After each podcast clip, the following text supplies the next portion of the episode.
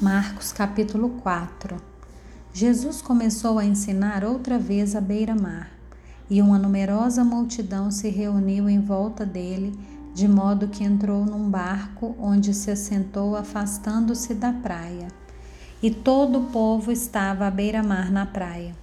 Assim, ensinava-lhes muitas coisas por parábolas, e durante o seu ensino dizia: Escutem, Eis que o semeador saiu a semear, e ao semear uma parte caiu à beira do caminho, e vieram as aves e a comeram. Outra parte caiu em solo rochoso, onde a terra era pouca, e logo nasceu, visto não ser profunda a terra. Saindo, porém, o sol a queimou, e porque não tinha raiz, secou-se.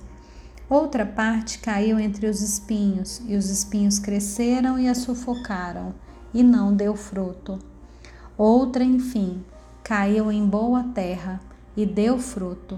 A semente brotou, cresceu e produziu a trinta, a sessenta e a cem por um. E Jesus acrescentou: Quem tem ouvidos para ouvir, ouça.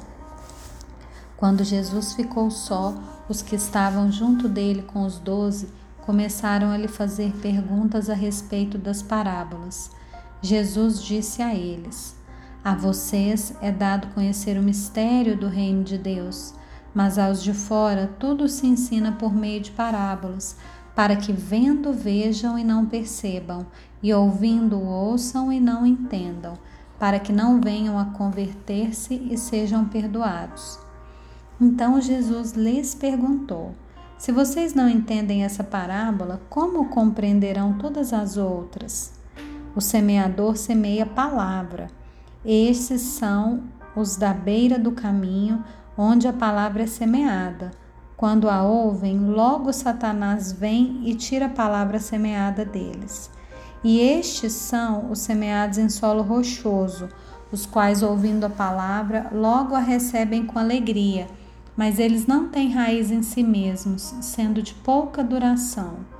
Quando chega a angústia ou a perseguição por causa da palavra, logo se escandalizam.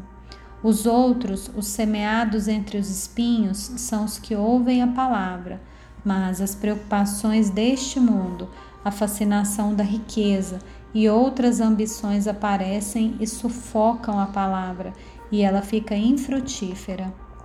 Os que foram semeados em boa terra são aqueles que ouvem a palavra e a recebem, frutificando a 30, a 60 e a 100 por um.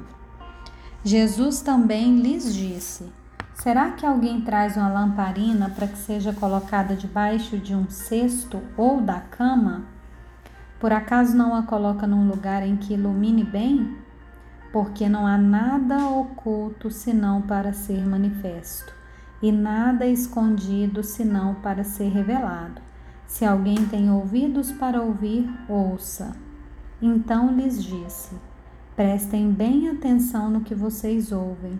Com a medida com que tiverem medido, vocês serão medidos, e mais ainda lhes será acrescentado. Pois ao que tem, mais será dado e ao que não tem, até o que tem lhe será tirado. Jesus disse ainda: O reino de Deus é como um homem que lança semente na terra.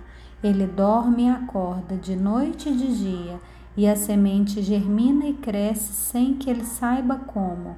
A terra por si mesma frutifica Primeiro aparece a planta, depois a espiga e por fim o grão cheio na espiga. E quando o fruto já está maduro, logo manda cortar com a foice, porque chegou a colheita. Com que poderemos comparar o reino de Deus? Ou com que parábola o apresentaremos? Ele é como um grão de mostarda, que, quando semeado, é a menor de todas as sementes sobre a terra mas uma vez semeada, cresce e se torna maior do que todas as hortaliças. Cria ramos tão grandes que as aves do céu podem se aninhar à sua sombra. E com muitas parábolas semelhantes, Jesus lhes punha a palavra, conforme podiam compreendê-la. e sem parábolas não lhes falava. Tudo, porém, explicava em particular aos seus próprios discípulos. Naquele dia, sendo já tarde, Jesus disse aos discípulos: Vamos passar para outra margem. E eles, despedindo a multidão, o levaram assim como estava no barco, e outros barcos o seguiam. Ora, levantou-se grande temporal de vento, e as ondas se arremessavam contra o barco, de modo que o mesmo já estava se enchendo de água. E Jesus estava na popa, dormindo sobre o travesseiro. E os discípulos o acordaram e lhe disseram: Mestre, o Senhor não se importa que pereçamos? E ele, despertando, repreendeu o vento e disse ao mar: Acalme-se, fique quieto.